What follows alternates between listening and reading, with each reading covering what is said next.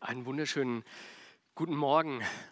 Heute Morgen beim Frühstück im Hause der Familie Geis. Meine Kinder fragen, Papa, über was predigst du denn heute? Und dann sage ich, ich predige heute über David. Und in den Augen von meinem Jüngsten, da fangen die Augen an zu, die Augen fangen an zu leuchten und er sagt, David und Goliath. Das war ihm sofort ganz klar. Ich sage, ah, nicht ganz, ein bisschen eine andere Geschichte heute. Aber ich habe mich sofort erinnert gefühlt an mein Bild, das ich immer hatte als kleiner Junge und vielleicht auch als ein bisschen größerer Junge, wenn es um David ging. Das war so mein ganz persönlicher Held in der Bibel. Was ist das für ein klasse Typ gewesen? Schon als kleiner Junge, als Schafhirte hat er sich gewehrt gegen Löwen und Bären.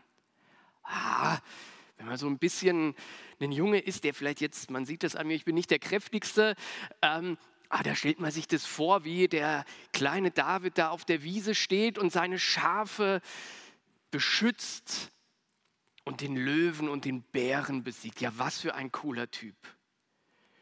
Und dann natürlich David und Goliath. Ja, was ist das für eine sensationelle Geschichte? Das ist ja schön, bei Kindern ist diese Geschichte überhaupt nicht blutig und dramatisch, sondern das ist einer, der besiegt einer diesen mächtigen Gegner. So ein ganz kleiner kommt dahergelaufen. Fantastischer Kerl. Und dann eigentlich passt David auch noch wunderbar ins Hollywood-Kino, weil am Ende heiratet er die Prinzessin und dann könnte man am Schluss sagen, sie lebten glücklich und zufrieden bis an das Ende ihrer Tage. Könnte ganz gut passen bei David. Wenn ja, wenn es bei David nicht auch diese anderen Zeiten gegeben hätte, diese so ganz schwierigen Zeiten, diese Zeiten, wo David auf einmal anfängt, Dinge zu tun und da schlägt man seine Bibel auf und denkt, ja, was passiert denn jetzt mit dem Kerl? Eben ist alles gut, eben ist er der Held, das Volk jubelt ihm zu und im nächsten Augenblick tut er Dinge, ah, die sind schon eher schwierig. Ich möchte euch heute mit hineinnehmen in vier Kapitel im ersten Samuel-Buch, aber keine Angst, ich werde jetzt nicht vier Kapitel vorlesen. Aber ich werde uns in den Anfang mit hineinnehmen und dann ein bisschen in das Ende von diesen Kapiteln mit hineinnehmen. Und das, was dazwischen passiert, das überfliegen wir ein bisschen. Ich lese uns aus 1 Samuel 27 die Verse 1 bis 4.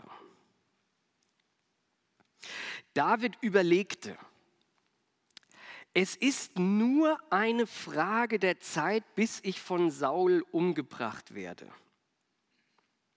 Ich kann deshalb nichts Besseres tun, als mich sofort ins Land der Philister abzusetzen. Dann muss Saul die Verfolgung aufgeben. Er wird nicht länger durch alle Gebiete Israels ziehen und nach mir suchen. So bin ich sicher vor seinem Zugriff.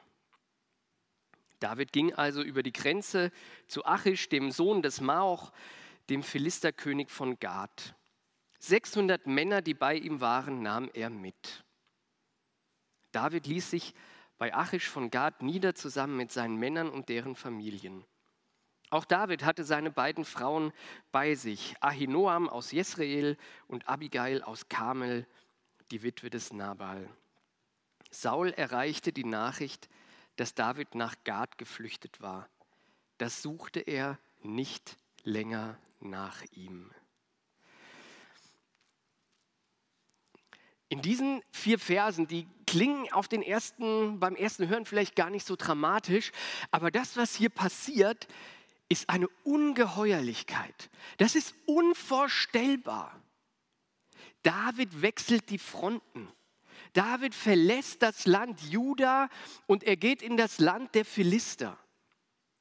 Und wenn man das weiterliest, er geht nicht einfach nur dorthin, um bei den Philistern zu leben. Nein, er geht zu den Philistern und er wird zu einem Söldner.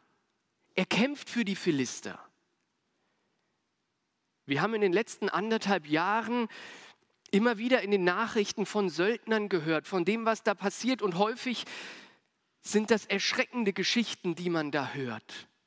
Die Söldner, das sind die, die in der Regel durch ganz besondere Grausamkeit und Brutalität auf sich Aufmerksamkeit machen.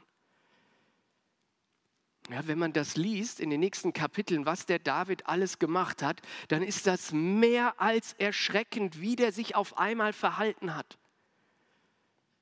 Ein Raubritter, ein Söldner, einer, der sich einem fremden König zur Verfügung stellt, um die ganze Drecksarbeit zu machen, die der selber gar nicht machen will. Und nebenher macht er noch seine eigenen Raubzüge und bereichert sich und guckt, dass er alles das bekommt, was er will.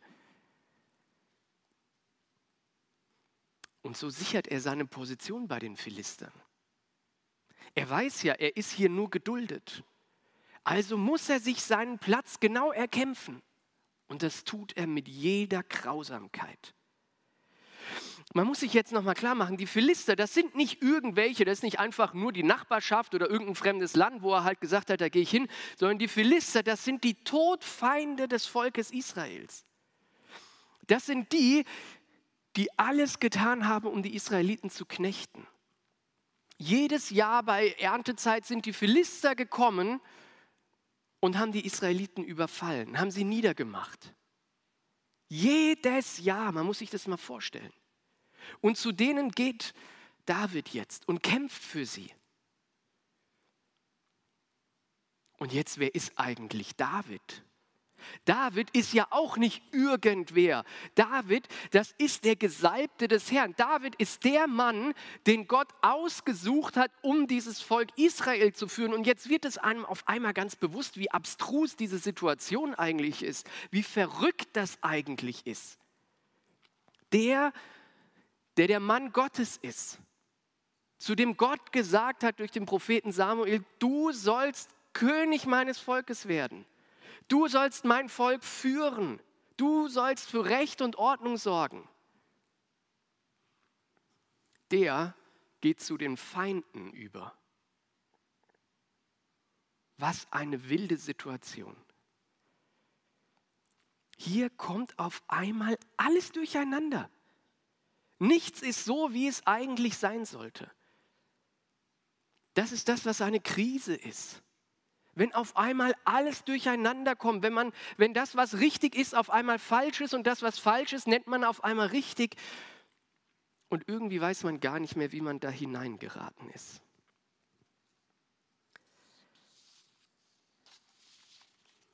Jede Krise fängt an irgendeinem Punkt einmal an. David steckt in einer unglaublichen Lebenskrise drin. Das werden wir gleich entdecken. Und das fängt irgendwo an. Und so wie das bei David ist, so ist das vielleicht auch manchmal in unserem Leben, dass wir erst im Nachhinein entdecken, ja, wo hat das eigentlich alles angefangen? Ich glaube, wir alle kennen Situationen in unserem Leben, wo Dinge durcheinander kommen. Das gehört irgendwie zu unserem Leben dazu. Und irgendwo beginnt das. Spannend ist, bei David hat es damit angefangen, dass er erfolgreich gewesen ist. Es fing damit an, dass er der erfolgreichste Soldat der Israeliten geworden ist. Was singen die Frauen? David hat, äh, Saul hat tausend erschlagen, also der König, und David hat zehntausend erschlagen. Ja, David ist der gewesen mit David und Goliath. David hat dies gemacht und David hat jenes gemacht und der war so super toll und alle haben ihm zugejubelt so lange bis der König sauer geworden ist, bis er eifersüchtig geworden ist, bis Saul gemerkt hat, dieser David, dieser Knilch, der wird mir meinen Platz streitig machen. Und dann hat er alles daran gesetzt, David loszuwerden. Und was macht David? Er flieht mit seinen engsten Anfall, mit seinen engsten Untergebenen, flieht er in die Wüste und sie leben dann da so ein Robin Hood Leben und der Saul immer hinter ihm her. So ein bisschen Versteckspiel. Und zweimal kommt es spitz auf Knopf. Zweimal ist Saul so dicht dran, ihn zu erwischen. Und jedes Mal hätte David die Chance gehabt, Saul umzubringen und er macht es doch nicht. Super spannend. Aber nach der zweiten Begegnung mit Saul, da verändert sich bei David was. Da bekommt er es mit der Angst zu tun. Da bekommt er die Krise. Wir konnten das, als ich das eben gelesen habe, er überlegte sich, Er hat nachgedacht. Ich stelle mir vor, der sitzt da irgendwo in der Wüste, in seinem Lager, in seinem Versteck und dann fängt es an, in seinem Gehirn irgendwelche Kreise zu drehen und er kommt aus diesen Überlegungen gar nicht mehr raus und die Angst wird immer größer. Und er fragt sich, wie lange kann ich vor Saul überhaupt noch weglaufen? Wie lange kann das noch gut gehen? Irgendwann wird er mich erwischen und dann wird er mich umbringen. Was kann ich denn noch tun? Wenn man guckt, was hier wörtlich steht, dann steht hier nicht, er überlegte, sondern dann steht da, er dachte in seinem Herzen. Da wird auf einmal alles ganz eng. Da wird auf einmal alles, was rechts und links ist, von David ausgeblendet. Er redet nicht mit den Leuten, die mit ihm unterwegs sind. Er redet nicht mit den Menschen, denen er vertraut. Er redet auch nicht mit Gott in diesem Augenblick sondern er ist ganz bei sich und bei seiner eigenen Angst und er ist ganz in seiner Krise gefangen und er kommt da nicht mehr raus und dann der einzige Ausweg ist, zu den Philistern zu gehen. Eigentlich völlig irre. Aber das gibt es manchmal im Leben, dass man keinen Ausweg mehr sieht und dann kommt man auf ganz wirre Gedanken. Das erlebt David in diesem Augenblick. Er redet nicht mehr mit Gott, das ist der Mann, von dem wir die ganzen Psalmen haben, die wir bis heute singen. Das ist der Mann, von dem wir lesen können, dass er so ein guter Freund Gottes gewesen ist, ein Mann nach dem Herzen Gottes. Und er redet nicht mehr mit Gott. Und in diesem Augenblick wird die Krise, die er äußerlich erlebt, diese Angriffe, die er erlebt, werden noch viel, viel schlimmer, weil seine Beziehung zu Gott in diesem Augenblick abbricht. Er redet nicht mehr mit dem lebendigen Gott. Wenn ich in mein Leben hineinschaue, dann entdecke ich, dass in Krisen häufig diese beiden Dinge zusammenkommen. Dass in Krisenzeiten meines Lebens häufig das auf der einen Seite anfängt, entweder dass irgendwie das Gespräch mit Gott abreißt oder dass irgendwas von außen in mein Leben hineinkommt, und dann das jeweils andere ins Wanken kommt und dann kommen die Dinge im Leben durcheinander. Vielleicht kennt ihr das aus eurem Leben auch. Da gibt es diese Probleme, die von außen in unser Leben hineinkommen. Vielleicht eine Krankheit, vielleicht eine Krise am Arbeitsplatz, der Streit in der Ehe, Konflikte, die wir erleben und die unser Leben anstrengend und mühsam machen. Und vielleicht gelingt es uns ganz gut damit umzugehen, weil wir wissen, wir können uns bei Gott festhalten. Aber wenn es an dem Punkt dann auch auf einmal schief wird, dann wird es ganz schwierig, mit den Krisen umzugehen. Da gibt es irgendeinen Zusammenhang. Und bei David geht beides in die Brüche. Bei David bricht alles in diesem Augenblick zusammen. Und er begibt sich auf Wege, die nicht gut sind für ihn. Jetzt kommt diese Krise bei David zum Glück auch zu einem Ende. Weil wir sind nicht am Ende des Lebens von David, sondern wir sind eigentlich an dem Punkt, bevor es noch so richtig losgeht. Er ist ja noch gar nicht König von Israel geworden, sondern vor ihm liegt noch ganz viel Lebensweg. Und ich glaube, die Erfahrung, die er jetzt in dieser Krise macht, die ist für seinen weiteren Lebensweg ganz, ganz wichtig gewesen. Wir müssen uns kurz da hineinversetzen. Also er ist jetzt bei den Philistern, er lebt da, ich habe das erwähnt, er ist da als Raubritter und Söldner unterwegs, er tut viele wilde Sachen. Und es geht so weit, dass die Philister ihm eine, eine eigene Stadt geben, ganz am Rand des Geländes, damit er schön bei den Feinden einfallen kann. Da soll er tun und lassen, was er will. Und während David wieder auf einem dieser Raubzüge unterwegs ist, während er irgendwo andere Dörfer überfällt, da kommen diesmal andere Feinde und überfallen sein Dorf, sein Städtchen. Und wir können es nachlesen, sie rauben alles, Frauen, Kinder, Tiere, den ganzen Besitz, nicht nur sein eigenes Zeug, sondern auch das von seinen Männern. Alles das wird mitgenommen. Und jetzt muss man sich das vorstellen, sie kommen selber vom Raubzug zurück, die sind alle ein bisschen euphorisiert, die haben mächtige Dinge wieder getan und dann sehen sie ihre eigene Stadt in Schutt und Asche liegen. Alles kaputt. Kein Stein mehr auf dem anderen. Und jetzt passiert was. Jetzt wird die Krise von David auf einmal nicht nur zu einer Krise von David, sondern das betrifft auch alle um ihn herum. Es ist nicht nur Davids Problem, was passiert, sondern alle um ihn herum sind betroffen. Alle, die ihm bisher vertraut haben. Und was passiert in diesem Augenblick? Die Menschen, die ihm bisher vertraut haben, die ihm überall hin gefolgt sind, die ihm absolut treu sind, die stellen sich jetzt gegen ihn. In dem Moment, wo ihre eigenen Familien weg sind, ihre Kinder entführt sind, ihre Frauen verschleppt sind, da steigt in ihnen eine Wut, eine Enttäuschung auf, die unvorstellbar ist und sie gehen auf David los, sie ziehen ihre Schwerter. Und jetzt können wir was ganz Spannendes lesen in 1 Samuel 29, Vers 6, also wir sind schon ein paar Kapitel weiter. David aber stärkte sich in dem Herrn, seinem Gott. David aber stärkte sich in dem Herrn, seinem Gott.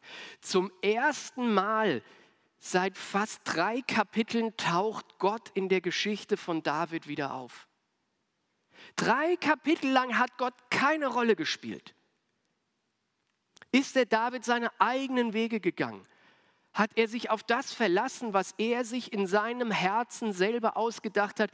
Und jetzt, wo es nicht mehr weitergeht, an der tiefsten Stelle seines Lebens, als seine besten Freunde ihn umbringen wollen, da erkennt er wieder, ohne Gott bin ich verloren. Es gibt dieses Sprichwort und ganz ehrlich, manchmal so als fromme Menschen sagen wir das auch ein bisschen spöttisch, Not lehrt beten. Und dann guckt man immer so ein bisschen spöttisch und sagt, ja, die Leute, das ganze Leben interessieren die sich nicht für Gott, aber wenn es ihnen schlecht geht, dann auf einmal. Ganz ehrlich, was kann es eigentlich Besseres geben, als dass ein Mensch, der am Boden liegt, der nicht mehr weiter kann, sich Gott zuwendet? Und das ist das, was wir entdecken, Land auf, Land ab. Immer dann, wenn die Krise am schlimmsten ist, dann wenden sich Menschen Gott zu. Dann ist da eine Sehnsucht, eine innere Sehnsucht danach, dass da irgendjemand ist, der eine Antwort auf die Fragen hat, die, die jetzt diese Krise mit sich gebracht hat. Dass dann, wenn man nicht mehr weiter weiß, die Hoffnung hat, dass es irgendeine höhere Macht gibt, einen Gott gibt, der diesem ganzen Unsinn auf einmal wieder Sinn geben kann. Ja, wie gut ist das, wenn Menschen sich in dieser Krise Gott zuwenden? Wie gut ist es, wenn ich, wenn du in den Krisen deines Lebens dich wieder Gott zuwendest? Und dann ist da manchmal Scham und dann ist da manchmal vielleicht auch ein falscher Stolz und das Gefühl von, wie kann ich mich denn Gott jetzt wieder zuwenden? Ich bin doch jetzt meine eigenen Wege gegangen. Wir entdecken nirgends, dass Gott irgendwas hier an David kritisiert, sondern David wendet sich Gott zu und stärkt sich bei ihm.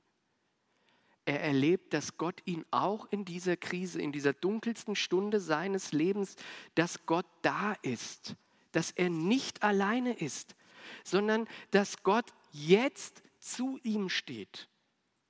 In der dunkelsten Stunde deines Lebens ist Gott da er lässt dich nicht alleine. Ganz egal, wie du an diesen Punkt gekommen bist, in der dunkelsten Stunde deines Lebens ist Gott da. Jetzt würden wir uns vielleicht als Menschen wünschen, dass in diesem Moment das Licht angeht, der Film vorbei ist, die Sonne scheint und alles wieder schön ist. Das hat vielleicht David auch gehofft. Aber so ist es nicht die Stunde, in der David sich Gott zuwendet, ist immer noch eine dunkle Stunde. Und es bleibt eine dunkle Stunde, aber er ist nicht alleine. Es gilt noch einen weiten Weg zu gehen.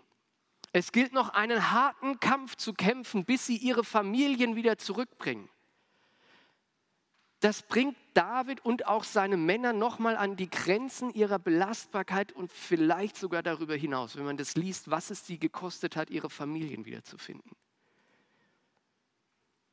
Aber sie konnten diesen Weg gehen, weil sie sich Gott wieder zugewendet haben. Weil sie dem vertraut haben, der in den dunklen Stunden des Lebens da ist.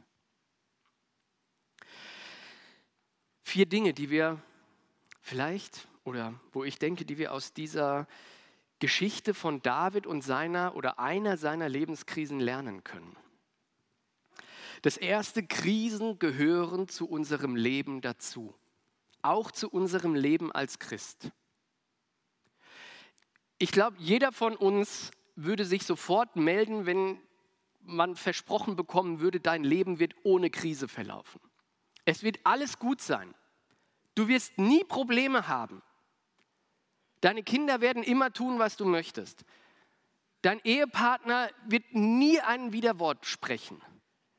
Deine Kollegen werden die nettesten und liebsten sein, die du dir vorstellen kannst. Dein Chef wird alle deine Wünsche erfüllen. Und Krankheit, ach, du wirst überhaupt nicht wissen, ob du einen Hausarzt hast, weil das wird es in deinem Leben nicht geben. Irgendwie tief in sich drin wünscht man sich das. Aber das ist nicht die Realität. Die Realität ist, dass wir in einer Schöpfung leben, die gefallen ist, wo Sünde in dieser Welt ist, wo Dinge sind, die nicht gut sind. Und das Ergebnis davon ist, dass wir Krisen in unserem Leben erleben werden. Und deswegen erschrick nicht, wenn du Krisen erlebst. Das ist etwas völlig Normales. Das ist die Realität, in der wir drinstecken. Und ich finde es so ermutigend, dass die Bibel ein Buch ist, voll von Geschichten von Menschen, die durch Krisen hindurchgehen. David wird noch viele Krisen in seinem Leben erleben. Der wird noch durch viele dunkle Täler gehen. Es gehört zum Leben dazu. Auch für Menschen, die mit Gott unterwegs sind, gehört es zum Leben dazu, durch Krisen zu gehen. Das Zweite, was wir lernen können, und das ist eigentlich die, das Wunderbare an dieser ganzen Geschichte. Gott ist in der Krise da. Ich habe das vorhin schon gesagt. In der dunklen Stunde deines Lebens ist Gott da. Und das ist egal, wie du an diesen Punkt gekommen bist, sondern Gott ist da. Und er ist auch in der Krise da, um dich vor Dingen zu beschützen, die vielleicht nicht gut sind. Gott beschützt den David vor einem ganz schrecklichen Augenblick, der noch hätte kommen können. Gott beschützt David davor, dass er gegen sein eigenes Volk kämpft. Es wäre eigentlich fast spitz auf Knopf gekommen, dass David in den Krieg gegen seine eigenen, gegen die Menschen ziehen soll, deren König er mal werden soll. Und das verhindert Gott. Gott handelt in der Krise des Lebens, auch in deinem Leben, auch in deinen Lebenskrisen handelt Gott. Ein drittes, es ist gut, Menschen an seiner Seite zu haben, die es gut mit einem meinen. Die Krise von David nimmt so richtig Fahrt auf, als er sich anfängt zu isolieren, als er weder mit Gott redet, noch mit den Menschen, die mit ihm unterwegs sind. Er hat 600 Männer mit ihren Familien um sich, die ihm alle treu ergeben sind, die alle bereit sind, alles für ihn zu geben. Da sind Priester dabei, da sind seine Brüder dabei, da sind erfahrene Menschen dabei. Und er fragt niemanden um Rat bevor du wirklich wichtige Entscheidungen in deinem Leben triffst, ist es gut, mit anderen im Gespräch zu sein. Such dir Rat und ganz besonders in den Krisen deines Lebens. Und ein letztes. Gott nimmt den Gescheiterten wieder auf. Man könnte ja sagen, der David hat sich eigentlich selber in diese Situation hineinmanövriert und jetzt soll der die Suppe auch selber auslöffeln aber Gott nimmt ihn wieder auf. Gott stellt sich an seine Seite und Gott geht den Weg mit David weiter. Und David verliert auch nicht das Ziel, was Gott ihm gegeben hat. Er wird König werden. Gott geht den Weg mit diesem Mann weiter aus der Krise hinaus. Und auch obwohl Gott weiß, dass dieser David wieder scheitern wird. Gott geht mit dir den Weg weiter aus der Krise hinaus bis an das gute Ziel. Und das, obwohl er auch weiß, dass du, dass ich, dass wir im Leben wieder scheitern werden, dass wir wieder in Krisen geraten werden. aber er lässt uns nicht alleine. Amen.